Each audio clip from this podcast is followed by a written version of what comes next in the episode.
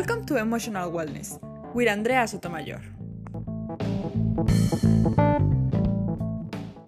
Hello, everyone. Welcome to Emotional Wellness, the show where we provide you with information and we work to improve our skills to have better emotional well being, all scientifically proven. Today, in our second episode, we will talk about art and emotional wellness.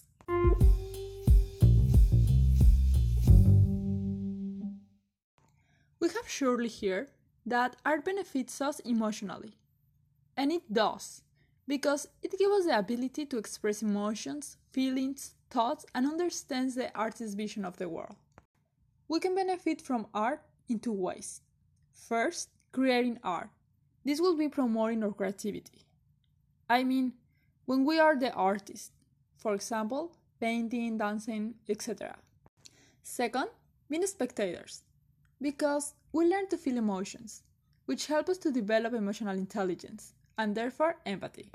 There is a talk show that I was listening a few weeks ago, in which the French psychiatrist Boris Cyrulnik explains the importance of art in people's life.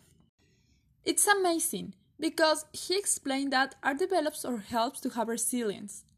Resilience is the ability to overcome critical moments and adapt after experiencing an unexpected unpleasant situations. It is a skill that we are developing little by little. In this talk, the psychologist who is interviewing him tell him that among people who have lived through difficult life situations, there are many painters, filmmakers, writers, I mean, different kind of artists. And he asked him if the brain has any way to overcome or defend himself when we live in difficult situations to which Cyrulnik, that is a psychiatrist, points out that artist productions, such as movies, novels, theater plays, are made to overcome tragedy. Films tell tragedies, tell emotional stories of people who manage to overcome adversity. And for us who haven't lived through them, there are ways to understand it. But for those who are damaged or have a trauma with it, is also a way of asking to the artist to be your spokesperson.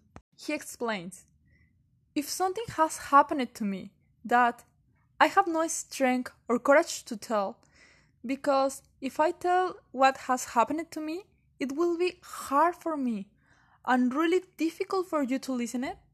And you will want to me shut up because it bothers you. And you will say, Well, it already happened. But no, it has not happened. It is engraved in my memory, and I can shut up. If you ask me to shut up, I will shut up.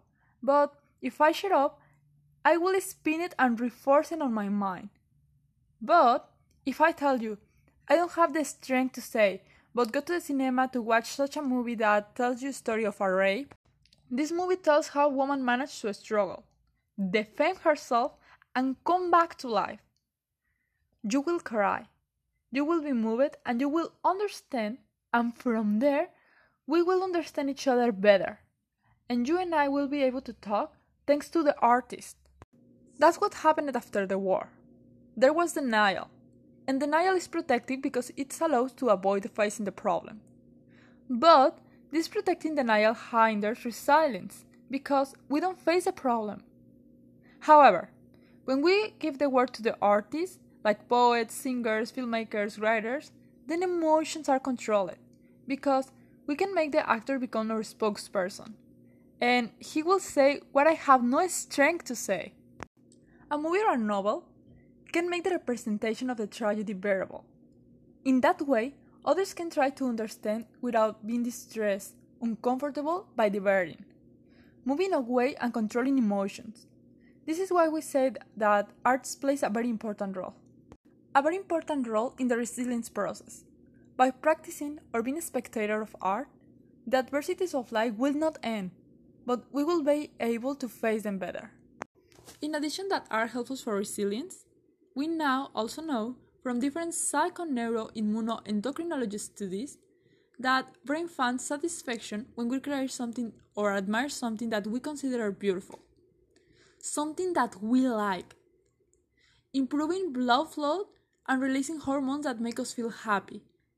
just like we were in love or exercising. These four hormones have different functions in our body. For example, there is dopamine, which produces the feeling of pleasure, which motivates us to reach our goals. Serotonin, which affects our way of feeling and behaving, is in charge of self esteem and self confidence.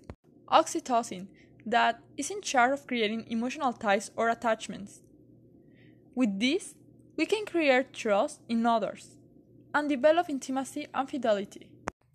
And finally, the endorphins that help us to reduce stress and fear, as well as pain.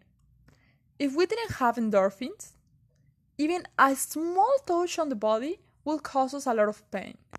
So, to finish, I want to emphasize that now we know that our inner beings in the development of resilience and happiness.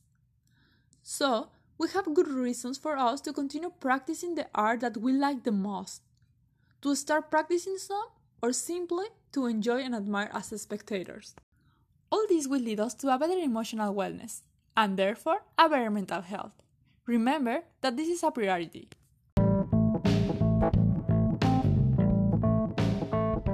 If you have any questions, comments, or suggestions, I invite you to send it to us on our Instagram, where you can find us as emotion.wellness.